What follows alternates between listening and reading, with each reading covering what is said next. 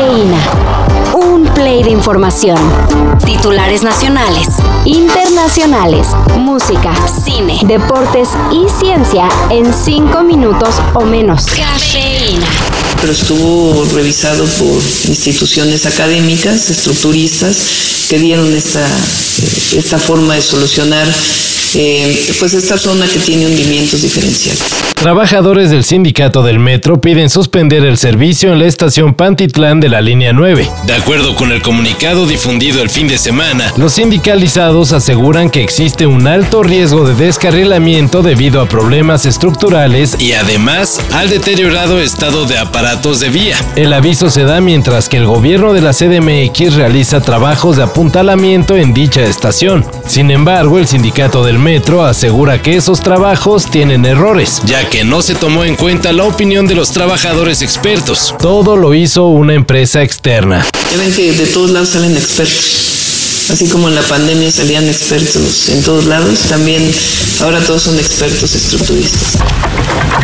Estados Unidos dejará de pedir comprobante de vacuna COVID-19 para ingresar a su territorio. La Casa Blanca dio a conocer un comunicado en el que se recuerda que a partir del 11 de mayo se acaba la declaratoria del COVID-19 como asunto de emergencia nacional pública y con ello se dejarán de pedir requisitos relacionados con la enfermedad pandémica para ingresar a Estados Unidos. Ojo, Habrá que estar pendientes en los próximos días sobre los nuevos lineamientos, ya que la pandemia todavía no termina. Recordemos que la mayoría de los países son signatarios del Reglamento Sanitario Internacional.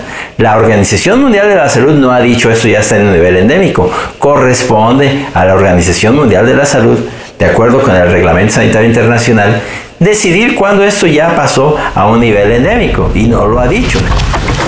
Ya pasó la, abro comillas, tormenta, cierro comillas, luego de que la selección hizo el osazo en Qatar 2022. Ah, pero se vienen cambios en la Federación Mexicana de Fútbol. Esto nos lleva como responsables del área de la dirección de selecciones nacionales a, este, a tener que mostrar la vergüenza profesional que tenemos.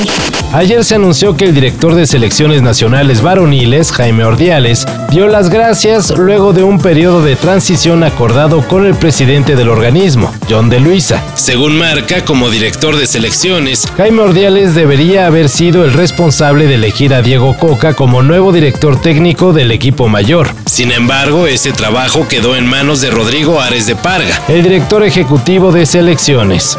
Esta habría sido una de las razones por las que Ordiales decidió abandonar el barco.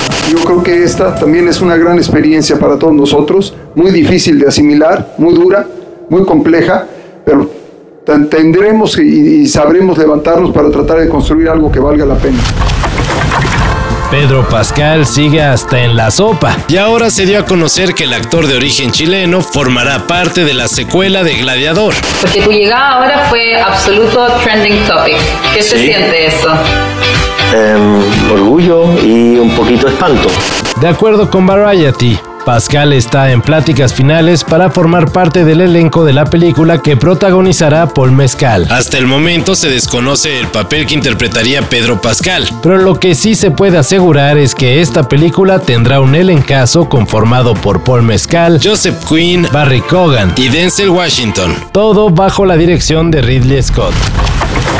Geoffrey Hinton, uno de los pioneros de la tecnología de inteligencia artificial, renunció a Google. Y si por sí sola esta noticia no es del todo importante, lo es por la advertencia que lanzó antes de agarrar sus cositas. Aguas con la tecnología. Bueno, no lo dijo así, sino así.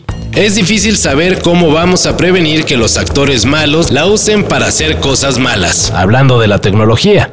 En entrevista con The New York Times, Hinton advirtió que uno de los riesgos clave de la tecnología en el futuro, y desde ahorita, es en su uso para desinformar al público. No sabremos qué es verdad, alertó el pionero de la tecnología, quien también pidió estar atentos en cómo se usan los progresos en la materia en la carrera armamentista.